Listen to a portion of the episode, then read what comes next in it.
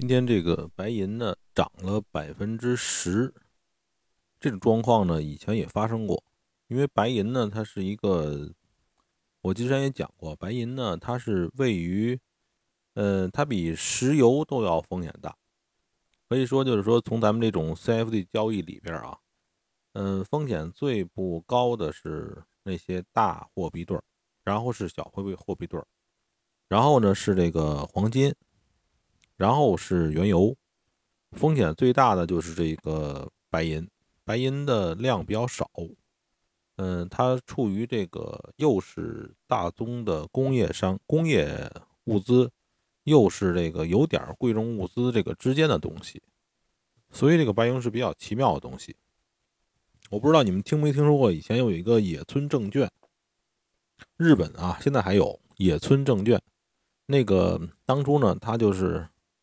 在国际市场场上玩这个白银，然后呢，就是当初说是这个作风极度凶狠，然后呢，最后呢，好像是被很多的金融公司联合才把他绞杀掉，他就是才让他亏了很多钱，就这么个东西。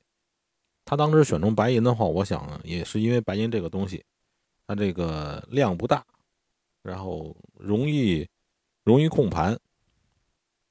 这种情况，其实我们散户如果做的话，有一个不好的地方，就是它的波动极大，而且呢，就是，呃，可以说，就是你的杠杆啊，如果说别的行别的产品，你用的杠杆是五十，这里边杠杆你要用的相当小一些，否则的话，这里边的话容易让你这个等不到明天的。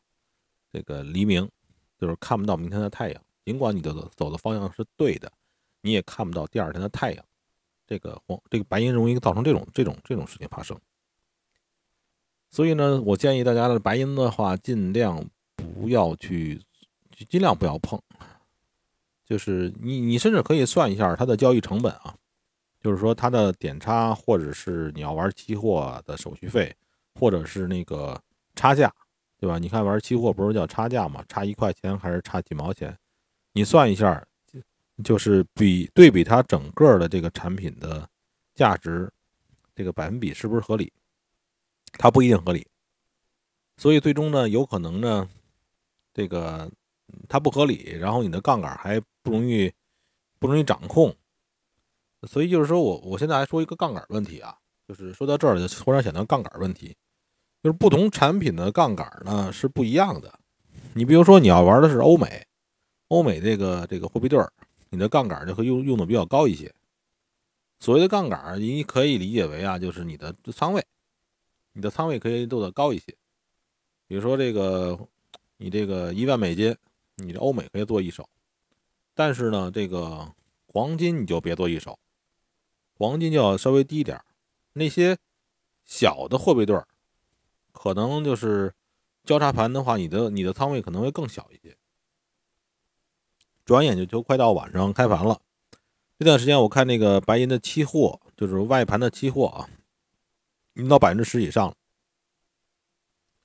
所以呢，那个这个东西呢，你们尽量，我不是说不喜欢波动啊，因为我们做交易的人，基本上你你就喜欢来，你就喜欢这个东西波动。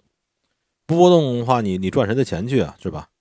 但是呢，这个杠杆你要转变，所以我曾经就是说，哎，老老老老实实就做一种产品算了。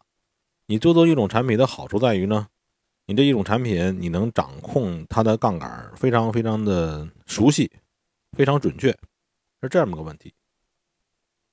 嗯，没有什么太多的说的。今天二月一号了，二月份了，然后这个。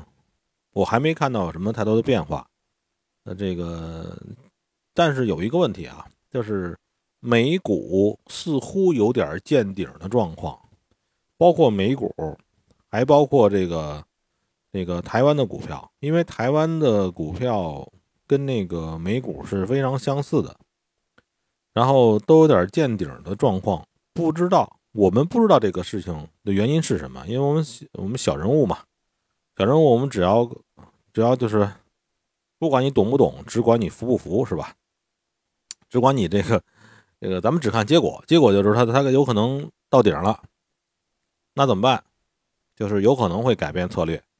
现在还不还不不不能说策略前面改变了。如果按延续前面的策略，呃，前面的这个方式还是美国的股票是多，欧美是多，黄金是多，这个油的话等待。我前面一直说这个事儿，我已经说了三四个月了吧，还是这样的一个情况，咱们就等待会儿吧。所以劝大家白银的这个要想清楚白银是什么啊，不是说你们一定听我的别做啊。对吧？